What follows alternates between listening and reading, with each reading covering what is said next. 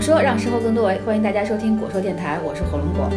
果说呢是一个面向个人成长的知识分享平台，我们在荔枝和喜马拉雅等音频网站上也有持续的内容更新。我们目前还有一个自己的博客果说点 TV，也欢迎大家浏览我们的网站。我说的第二季中，我们跟大家持续探讨的两个理想主义者的创业故事，是跟大家分享一些火龙果和奇异果在创办自己企业之后一些所思所想，以及遇到的一些好玩的人、好玩的事儿、一些感受。在这一个系列的节目中，我们想跟大家聊四期关于这个数据科学啊有关的这个话题。我们今天呢，请到的这位嘉宾，可能对于很多朋友来说也并不陌生啊。他也是位网红啊，曾经的网红，或者说过过气了，过气了。呃，马红旭，他现在在伯克利地理系博士二年级。所以今天这期主题，呃，想聊一聊就是伯克利学生的日常。我觉得伯克利是一个，就是特别让你。呃，怎么说呢？就特别丰富，特别多彩，然后能够看到各种各样的人，各种各样的活动。就每天中午吧，在那个南门那个附近，都会有各种各样的社团啊，或者是协会啊，呃，或者是一些呃演讲、呃演出啊，特别丰富。你在这边的生活状态是怎样？对，我也感觉就是特别明显的感受，就是大家活的没有那么功利性。嗯，就是大家开始把自己当做一个人。其实我觉得这是很重要的一个。认知吧，就是我觉得在国内成长学习这么难，我不是说不好，但是我会发现，我一直在按既定的一个标准在活。嗯，大家都会觉得啊，你考上好大学，你学了一个热门专业，然后这个社会对你的评价都特别的正向，然后社会甚至通过舆论去影响你说你做一些选择。嗯，因为当初可能本科毕业的时候，我也不确定我是否要读研究生的时候。然后发现所有的人，或者说从学校、从周围的人都在，呃，有意无意的去宣扬说保研是最好的，嗯，啊，保研的人是最厉害的，对。然后你一算自己的分数，哦，能保研，那可能你思考自己人生的机会就少。少了一次，对，因为你觉得啊，大家都在争这东西，然后我还有这个机会，那我可能就真的没有那么大的勇气去做改变，嗯。但这边的感受就是。没有那么多唯一的指标，你可能你参加阿卡佩拉就是这个无伴奏原声合唱团，对，然后你也可以成成为一个非常风光的人，嗯，或者说人们干脆就不争取风光，我就享受我在这个唱歌的过程中的这个状态，嗯，然后你也可以学术做得很好，其实什么生活状态都是可以被接受。嗯，甚至说，我看到很多兄弟会啊，姐妹会啊，对，甚至说，我觉得在 Berkeley 最大的一个特点就是它包容性强到，你作为一个男生，你甚至穿着高跟鞋，穿的花枝招展，你走在路上，别人不会因此而多看你一眼，嗯，就会觉得这是一个太自然的存在形式了。我觉得特别享受这样的一个状态，就是我甚至说，因为没有人关注这个奇装异服的人。而爱上这里，嗯，对，我觉得这个可能才是人类最终理想的一个状态。哎呦，听得我都起鸡皮疙瘩，确实有这样的感觉。这边的学生。哎，就是干啥的都有，而且就是穿衣风格方面，你看国内的学生可能女生还会稍微打扮一点哈，这边也有打扮的，也有不打扮的，然后大部分都是穿这个学校里的这个衣服啊，学校里的这个校服，校服就随便穿，然后呃季节也是有穿羽绒服的，也有穿背心儿裤衩的，是吧？对对对，嗯，就是特别多元和丰富。嗯，这里边就没没有什么你妈觉得你冷这回事。其实这是表象的生活上的，其实从学习上或者说学术的发展上也是这样的状态。可能在斯坦福的话，大家普遍去斯坦福的可能这个家境都算比较好，因为是一个非常贵的私立学校嘛。然后这个录取也非常看父母的这个家庭阶级。那在伯克利作为一个公立学校，它就可能更。包容性一些，就是你原生家庭阶级不一定那么强，但是你只要学习好、成绩高就可以进来。嗯，OK。那在这里面的话，其实大家就没有急功近利的，就是我一定要学那些热门的学科。嗯啊，尽管现在大家都在讲 data science，但其实不是因为追求 data science 赚钱多，而是因为觉得这个方法好，可以改变我感兴趣的领域。嗯啊，那你像在这里边啊，我见过太多有学历史的、学人文社科的、学哲学的。然后甚至有做很多东亚文化研究的同学，他们作为美国美国人，就是土生土长美国人，然后在研究中国，在研究日本，然后他愿意浪费两到三年的时间跑到中国去，就为学一门语言。他可能没有那么功利性，说啊我这三年时间浪费掉了，我之后怎么办？他可能就是觉得我对东亚文化感兴趣，那我肯浪费这两三年的时间，我就跑到一个可能我也看不到未来有什么前景的地方，就去荒废两三年。我觉得特别好的人生状态就是，你找到了一项东西，然后有勇气、有意愿把你的时间浪费在上面。嗯，其实像一些传统的好学生心里面会觉得做一些跟学习不相关的事儿就会内疚，对就这种内疚感，我觉得很奇怪。对对，真的是这样，就是你所有的不学习都是对于你人生最大的相当于影响或者说失误。对，其实到现在我还有这种感觉。我我我也一样，就我我现在活在一个纠结中，就是我特别羡慕这些人的生活状态，但我同时对自己有一些开始觉醒。觉醒，但是同时还是会担心。嗯就是你像，因为我在国内读了硕士，才在这边读博士，然后可能我很多同龄人博士已经毕业了。嗯，那可能你如果要是在 Berkeley 自然的生活状态就是你完全不 care 别人的路径是什么，对对你走好自己的路就行了。你甚至可以到三四十岁才博士毕业都行。但是对我来说，还有一种状态就是同辈压力，嗯就你会愿意把自己跟别人比。对，你看到你周围人，哇，这个这个上电视啦，然后你这周围同学出书啊，然后你这个不都是弄过了吗？啊，我说我自己了是吧？嗯，臭不要脸的。然后，嗯，这么说，你看你的同学博士毕业了，啊，然后找到了特别好的工作，年薪多少多少万？北京买房了，对，这个好像都一切生活走入了正轨的时候，你还在学习，你会感觉好惶恐啊，好担心啊，嗯，啊，会害怕自己那个未来会不如别人啊，因为我们都是比大的，对，都是一开始就对灌输了这种思想。对，但我觉得其实这也是我们这一代，可能这几代仅限的问题吧。随着这个呃中国的经济状况日益的好腾飞，然后这个稳定，其实我们下一代、下几代的孩子可能越来越少面临这个问题了，因为他们有足够多的资源去可以浪费。对，就是我有充分的选择的机会了。对我哪怕没有考上最好高中，我可能未来也能生活得很好。嗯但是对于我们这一代来说，基本上属于你如果没考上很好高中，你可能这个生活很好的几率就很低。嗯，当然这跟那个社会保障和心理的安全感是有关系的啊。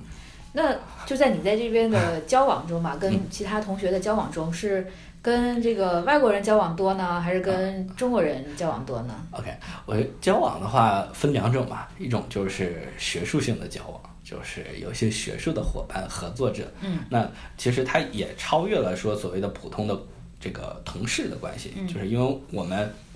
几个对于学术的梦想可能是一样的，我们认同的这个学术的这个这个方法是一样的，那我们合作起来更舒舒适。那可能这些人我们愿意坐下来一起讨论，一起愿意一起写论文，一起愿意一起这个探讨一些东西啊。那这些朋友的话，可能大多是美国人，各个种族都有吧嗯啊。然后但是生活上的。就比如说我就是这个这周末我就想找个人扯扯淡聊聊天儿，然后我找个人喝喝酒，那可能一起出去玩一玩儿然后大多都是中国人，嗯，这基本都是中国人，对，嗯，那大家会有一种说法，说是，比如说中国学生来这边儿以后，嗯，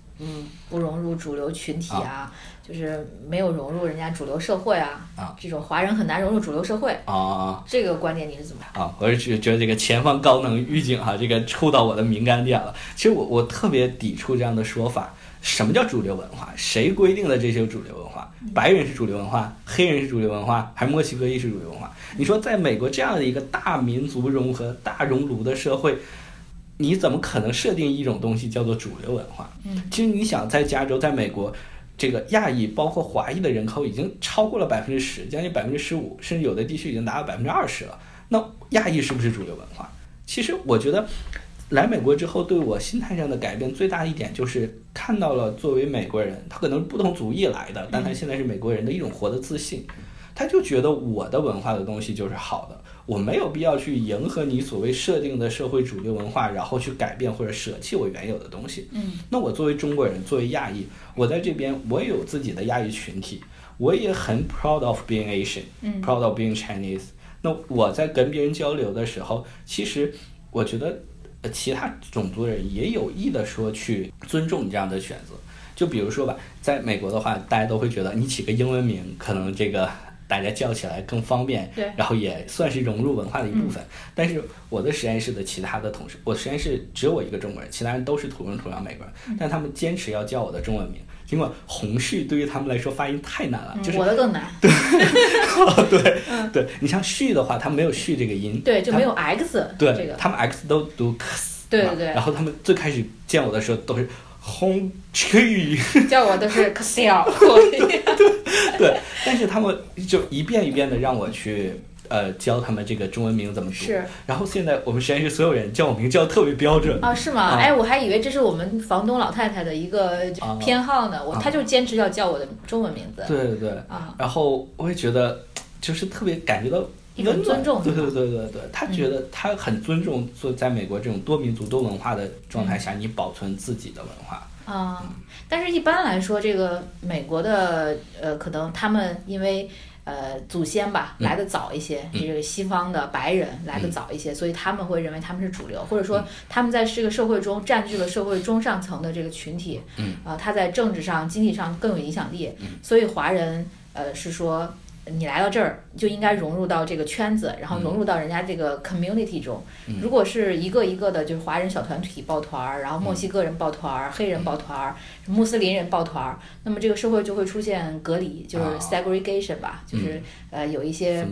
啊不稳定因素，互相之间不理解，社会就会容易乱套。嗯。就大家担心可能是出于这一点。对我我我也认同，就是其实现在在美国的社会也有非常严重的分割的问题。嗯它不只是民族之间分割，包括你对于政治理解的分割。嗯你像这次大选，民主党完全不能理解共和党的支持者为什么投 Trump。所谓共和党支持者肯定投 Trump，对，但民主党不理解为什么大众呃，对啊，嗯嗯，也可以这么说，对对对嗯。就为什么不理解有美国有百分超过百分之五十的人去支持 Trump，嗯这样一个侮辱女性，然后这样一个种族主义者、政治不正确？政治不正确的人，为什么能够获得超过百分之五十人的支持？嗯那其实你没感觉这是一个其实这个社会非常严重的问题。嗯，当这个社会有一半人不理解另外一半人的，完全不理解。对，嗯还有一个问题就在于说，人们太愿意用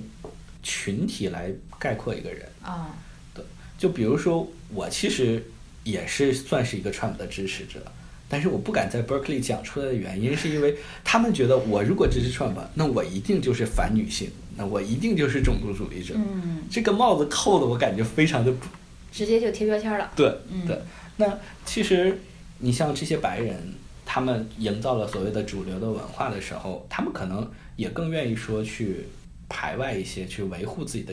这个所谓的资源嘛。嗯那么华人其实，在大多数的种族里面，已在美国已经做得非常非常的好了。嗯，勤奋，对上进，然后又有一定的技能。对，那你像美国人为什么排斥华裔？所谓的大多数人排斥华裔，因为什么？美国人希望这么多移民，不同种族移民过来，其实是用来被他们奴役的，而不是让你过来这么努力的生活学习来当我老板的。嗯你就像中国人，你像在欧洲很多国家也是受到排挤，为什么？其实是这个整个全球来说最受排挤的两个种族，一个就是犹太人，一个是中国人，嗯就是因为你又努力又聪明。嗯你又比如说啊，举个例子，我是听之前的一个在匈牙利生活的一个人，他说匈牙利有很多这个温州的呃移民，匈牙利在接受温州移民之前，他的生活状态就是基本上。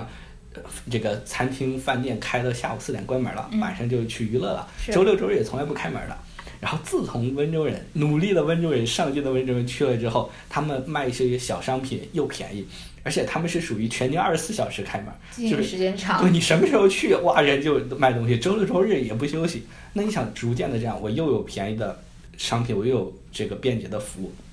那么人们就愿意去和中国人打交道。但是中国人赚到钱之后呢，他把钱邮回中国了，然后他们又不享受匈牙利的所谓的文化，他自己去买菜做自己的中国口味的吃的，他也不去享受匈牙利的什么什么什么面包、什么熏鱼，他可能觉得啊，你们这一群人嗯跑到我们国家来赚了我们的钱，然后又不接受我们文化，嗯，那我可能就很排斥你。对对，这个也很容易理解，对吧？那你其实在美国也是这样，嗯就是突然来了一群勤奋好学、考试分又高又聪明的中国人，不跟我们交流的人。那你你可能也能理解说为什么很多白人会排外或会或者说排斥华人。对，嗯，嗯，但是我觉得这也是一个阶段性的问题吧。当年犹太人其实不也是一样吗？嗯，但是因为犹太人努力，他的奋进，掌握了一定的这个美国的社会资源之后，人们就开始去尊敬他。嗯，其实人都是很好玩的东西，他不是说骨子里就排斥你，他是看你背后站了谁，他是看你代表了谁。嗯，所谓的打狗，他一定看主人。就当这个国家能够强大起来的时候，嗯就整个这个民族能够强大起来的时候，就会呃对整个我们的华人的状态有一定的影响。对，包括之前大家说华人不参政啊，嗯然后不关心政治啊，就只关心自己啊，不关心啊 community 啊，啊，这些问题可能也会逐渐解决吧。对对对，而且我觉得，其实你像在中国的华人，你可能要分两类来看，一类就是老一代的偷渡过来的华人，嗯一代就是新一代的通过教育、科技、移民或者求学过来的华人，嗯他们是完全分裂、完全不同的两个群体。那你像老一代华人，他属于就是我只要是政府不找我，不把我遣返，嗯然后我又可以这个通过民主党施施舍的一些福利活下去，那就行了。那他完全不会参政的，他完全就是谁给我福利高我就投谁，他不去考虑这个政党对国家贡献是什么样。嗯那新一代的移民，其实你像这一次这个竞选中，新一代的华裔移民做出了非常大的贡献。嗯以往华裔都是民主党的铁仓，就是因为这些老一代移民，因为民主党会给他们很多福利券，直接给钱，那这些人的票都会投给民主党。但是现在新一代华裔，他们要希望追求的是机会的平等，他希望给这些希希望晋升到中产阶级的人以机会，那他就不希望说我还交很多税去养很多不工作的人。嗯那么这些新一代的华人就开始支持 Trump，嗯那么而且参政去讨论政治的氛围也越来越好。那我觉得就像你说的，大家对华人群体固有的这些不参政，然后抱团儿这些认识可能也会改变。嗯，可能是在一个长时间过程中，大家的文化和价值观，呃，逐渐的受到一些洗礼和冲击，然后重新去思考以后，包括这个受教育水平上来以后，他都会对这个参加政治啊讨论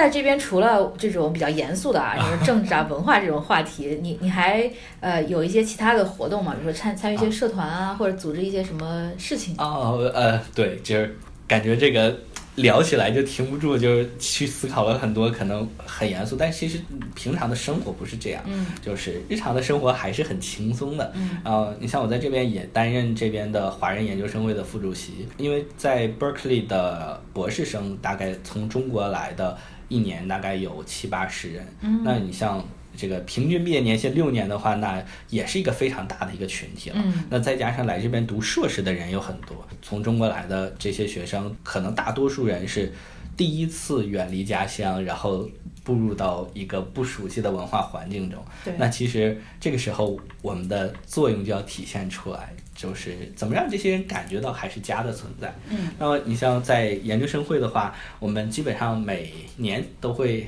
办很多次这种呃娱乐活动，相的相关娱乐活动，比如说包饺子，过年包饺子，嗯然后出去旅游，然后这个办一些、呃、联欢会联欢会，对对对，然后什么中秋节，然后还有什么每年的迎新的这个活动，就是都是买附近的这个我们觉得做的比较好的中餐，啊然后大家过来啊，这个聚一聚，找到组织。是的，是的，是的。然后你终于发现，哇，每天上课，然后都接触的很多异域的文化，然后突然发现自己文化认同的地方，嗯。然后你发现可以找到一群人，你只要说一个梗，大家都笑的时候，挺少见的。感觉特别好啊！而且还会帮国内的一些教育机构或者说呃企事业单位吧做一些招聘会，嗯。啊，我我们也特别愿意做这样的事情，就是因为你像在 Berkeley 招聘，一般都是很大型的企业，嗯。然后大多数都是美国或者欧洲的大型企业。那你在这么茫茫多的这个招聘中，突然看见，比如说华为两个字、啊联想、什么百度，哇，你这种认同感，其实我觉得非常的，甚至能让感觉热泪盈眶。哦，哎呀，爱的深沉。对我个人呢，可能作为一个曾经的过气网红啊，对我现在依然红着，然后会希望说把更多的身边的教育资源或者资讯带给国内的同学。那么我在微博上也做了一个栏目，叫做“博士生活好吗”。啊，博士生活好吗？啊，对，呃，是每期呢会请一个不同伯克利不同学科的博士，然后跟我再做一个呃这个相当于访问性呃直播，对啊，在我的微博上面。那么做这个事情的初衷呢，是因为和很多高中生包括本科的同学去交流的时候，发现其实中国教育可能存在的一个问题就在于信息的不共享，或者说信息的隔离。嗯，就是很多同学他也很努力。然后他也很优秀，他也很聪明，但他不知道说前面有很多很多种选择。对，比如说我是学材料的，那我可能没有足够多的信息，在我考研的时候支持我去选到底哪个方向。嗯，我可能就只能根据说哦这个方向的老师不错，那我就选了他。但其实如果说你站在更大的 picture 来看的话，可能这个方向已经走到死胡同了。嗯，它未来的发展可能没几年了。那哪一些是新兴的方向？那因为你像 Berkeley，大多数专业都是全球排名前三的，而且大多数的实验室也基本上是引领这个领域发展的实验室。那我请到在这些实验室学习的博士生的同学，他其实可以从一个全球的视角，嗯，来去分析这个专业未来可能会如何发展，嗯嗯，然后以及给本科或者高中同学一些报考的建议。啊，那其实这个也没有一直都讲这么高大上啊。也会让他们从自己专业的角度去分析一下，比如说材料科学是干嘛的，嗯，地理学是研究啥的，嗯，工业工程是做什么东西，以后能找什么工作，赚多少钱的。其实一直有个想法，就是把这个东西录够几期或者十几期之后，把它包装起来，可能送到欠发达的一些省市的这个高中去，嗯，因为你像在。中国高考的时候，你会有困境，就是你高考之前你都不知道专业都是干啥。是的。所以你如果通过这种简单、幽默、轻重量级的这个视频，嗯，然后通过比如说一期四十分钟，告诉你啊，你对这个专业有个了解。那你比如说你未来就是想多赚钱，改变自己原生家庭阶级，那你就知道应该选，比如这个计算机啊，或者个选一些可能偏工程的。嗯。那你如果说对自己的未来可能有一些。学术的理想，或者说人文的关怀，那你就知道人类学是干嘛的，或者说建筑设计是干嘛的啊。其实我就想到，我当年报考是一个特别好玩的例子，就是我高中时候对天文特别感兴趣，然后我就一直想学天文的这个方向。高考完报考也不知道这个天文应该怎么选，我知道南大天文特别好，但是那年分儿又不是特别够，然后。就用大概只有两天的时间去选定自己未来规划的时候，看到遥感，因为遥感是遥感卫星嘛，我就以为说这卫星肯定跟天文有关系，然后就选了。然后 回头哦妈搞反了，天文你是用卫星看外边，遥感是用卫星看地球。啊，那个走上这条路，但是也好在说越来越喜欢，但其实并不是很多人都像我那么幸运。错的对了啊，对，就是也不一定对吧？就是也也可能走另外一条路，你也喜欢啊。对对对，但是好在说我不经意间选了这个专业，还是我喜欢的嗯，所以可能希望通过做这样一个节目，让大家对学科、对前沿有一些了解。嗯，这个是个非常就公益性的事啊，其实跟果说的那个一个初衷也挺像的啊。就这个节目是该怎么去收看啊？就如果大家有兴趣的话，啊，大家其实可以关注我的微博，然后搜马红旭，啊，马到成功，宏图大展，旭日高升。哎呀妈呀，这名字真高大上。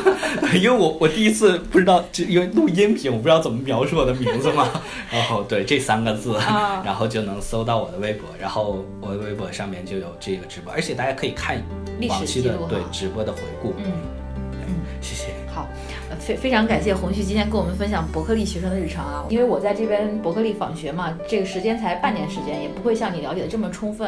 然后，但是我感觉就是伯克利是一个非常有魅力的地方，然后也欢迎大家有机会来伯克利上学，或者是来这边参观交流啊。然后今天感谢红旭，谢谢分享，嗯，大家再见。好，大家再见。